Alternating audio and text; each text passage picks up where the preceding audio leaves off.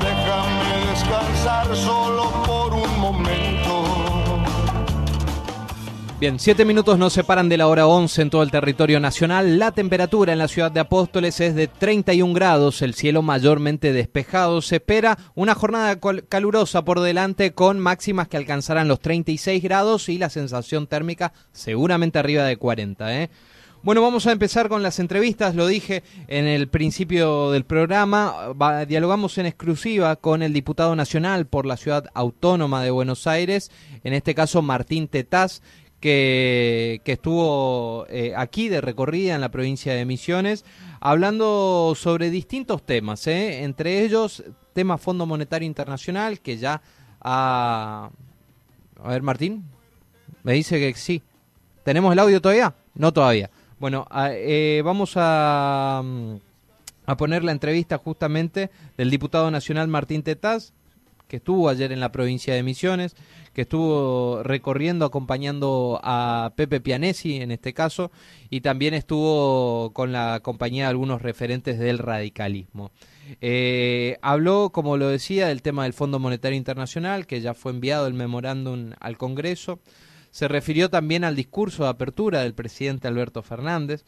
Se refirió al acuerdo con el Fondo Monetario Internacional y qué es lo que va a pasar en este conflicto entre Rusia y Ucrania justamente por eh, los niveles de, mm, del petróleo y del gas que han aumentado en este último tiempo su valor y cómo se va a traspasar esto a la Argentina. Si tendremos semejantes incrementos, por lo menos en el discurso de apertura Alberto Fernández dijo que se terminaron los tarifazos Veremos hasta cuándo se cumple eso y qué se considera como tarifazo también, ¿no? Bueno, pero adelante, vamos a escucharlo en exclusiva al diputado nacional Martín Tetaz, que ayer estuvimos entrevistando.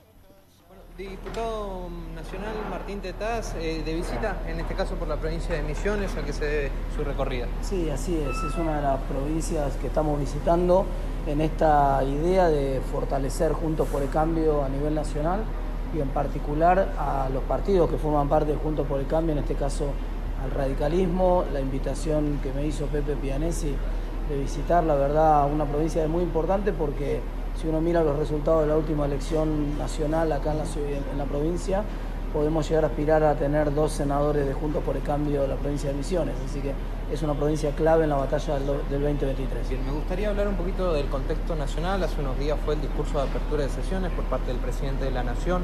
¿Su opinión al respecto? La verdad que dejó un sabor muy amargo el discurso del presidente, en primer lugar porque hubo una falta de respeto en el minuto de silencio total. Nunca se vio en la historia de los minutos de silencio que alguien mande besitos en el minuto de silencio a la tribuna, fue una falta de respeto. Y después el discurso fue un discurso que se quedó mucho tiempo en el pasado, una hora el discurso hablando del pasado. Casi no hizo un diagnóstico de la situación actual de la Argentina, que es lo que uno hubiera esperado. Uno normalmente, más allá de quien esté en, oficina, incluso cuando estaba Cristina en la presidencia, uno veía bueno, un diagnóstico de la situación, podía coincidir o no, pero estaba el diagnóstico. Y luego había una serie de objetivos que se planteaban y el presidente de turno presentaba cuáles eran los proyectos de ley para cumplir esos objetivos. Nada de eso ocurrió el primero de marzo.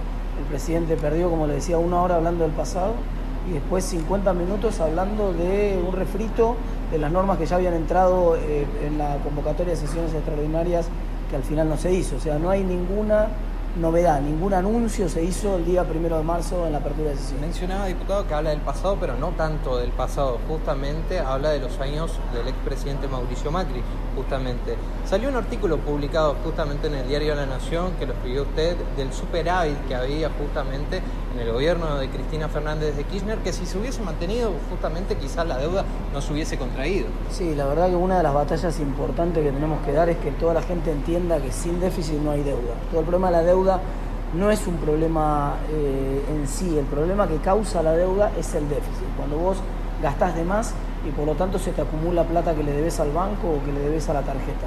Y esto es lo que le pasó a la Argentina. Cristina asumió con superávit, si hubiera mantenido ese superávit, porque uno puede ser crítico de la gestión de Néstor Kirchner, pero era muy obsesivo de lo fiscal Kirchner. Entonces él mantenía un superávit que era importante para la salud de la macroeconomía argentina. Cristina lo perdió, hizo un déficit que fue cada vez más grande, terminó casi en 8 puntos del PBI el déficit consolidado cuando se fue y ese déficit es la causa de la creciente deuda. No se olviden que Cristina asumió con 170 mil millones de deuda y se fue con 240 mil. Hizo crecer la deuda, crecer el déficit y esa fue la base del problema que nos hizo terminar en el Fondo Monetario. Bien, hace algunas horas se envió el memorándum justamente de entendimiento con el tema del Fondo Monetario Internacional. ¿Cuál va a ser su postura? ¿Ya ha leído algo? No, tiene 137 páginas. Acabo de indicar que me las impriman, por favor, porque lo acabo de recibir. Tiene 137 páginas y habrá que estudiarlo con profundidad, así que aprovecharemos el fin de semana. El lunes viene al Congreso el ministro, el ministro Guzmán y el presidente del Banco Central para contestar preguntas, así que habrá que prepararse durante el fin de semana con todas las preguntas que le haremos a los ministros y ahí después de que hayamos estudiado el documento y hecho las preguntas a los funcionarios, tomaremos una decisión. Bueno, ya han trascendido varias cosas, entre ellos proyectos, eh, más o menos lo que va a ser la proyección de la inflación anual para los próximos años. ¿Acompañaría este...? Da la sensación que el programa, si lo que trasciende es lo que comunicó en el famoso comunicado que salió en el día de ayer el Ministerio de Economía, bueno, en primer lugar, esto que decía usted, la expectativa de inflación para este año está 10 puntos arriba de la que preveían en el presupuesto. Nos da la razón de por qué decíamos que ese, ese presupuesto era un dibujo. Pero en segundo lugar, lo que presentó, insisto, esto no, es lo, no surge de la lectura del documento final, sino del comunicado de ayer del Ministerio de Economía, no surge de ese comunicado que el gobierno vaya a resolver los problemas que tiene la Argentina hoy, más bien lo que surge es que los va a profundizar, porque plantea que las tarifas sigan corriendo por debajo de la inflación durante dos años más y eso es una bomba de tiempo para el gobierno que sigue. Entonces, si, eh, si, si, hubiera que opinar sobre ese planteo, seguramente sería en contra. Bien, hablar un poquito también de la postura de Puntos por el Cambio respecto a esta invasión de Rusia al país ucraniano, ¿cómo lo viven ustedes? La misma postura de toda la comunidad internacional.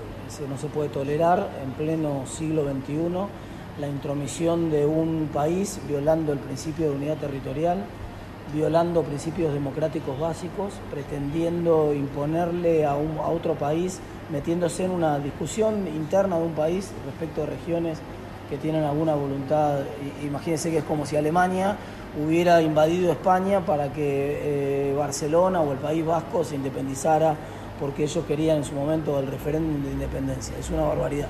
No se puede tolerar, menos de la forma en que lo hicieron, por la violencia y inclusive ayer eh, llegaron al ridículo de bombardear una planta nuclear, lo cual pone en riesgo a toda la población mundial. La verdad que es inadmisible. Y si hablamos de los efectos económicos también que puede llegar a traer esto, ¿cómo va a impactar la suba del gas, del precio internacional, digamos, y del petróleo, también en el contexto de la firma del acuerdo con parte, el FMI? Parte de la inconsistencia del acuerdo con el fondo es que las tarifas van a crecer por debajo de la inflación en un contexto global en el que la energía va a crecer claramente por arriba de la inflación. Preveíamos que íbamos a duplicar las importaciones de gas este año, porque el precio de gas ya estaba más caro y porque el modelo estaba generando más consumo de gas, y ahora el panorama se complicó todavía más, porque ahora todo parece indicar que el déficit de gas va a ser cercano a los 4 mil millones de dólares, que además son dólares que Argentina no tiene.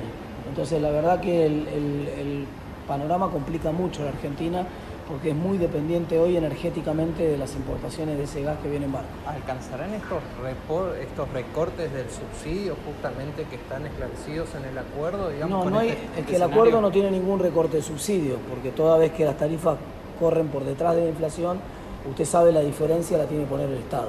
Entonces eso implica que el Estado va a seguir poniendo más plata y que va, la cantidad de plata que pone el Estado va a crecer en los próximos dos años. O sea, los subsidios lejos de recordarse, van a crecer en los próximos dos años. Ese es uno de los problemas y la pregunta que le vamos a hacer al ministro el lunes. Gracias, Tetas. Muchas gracias.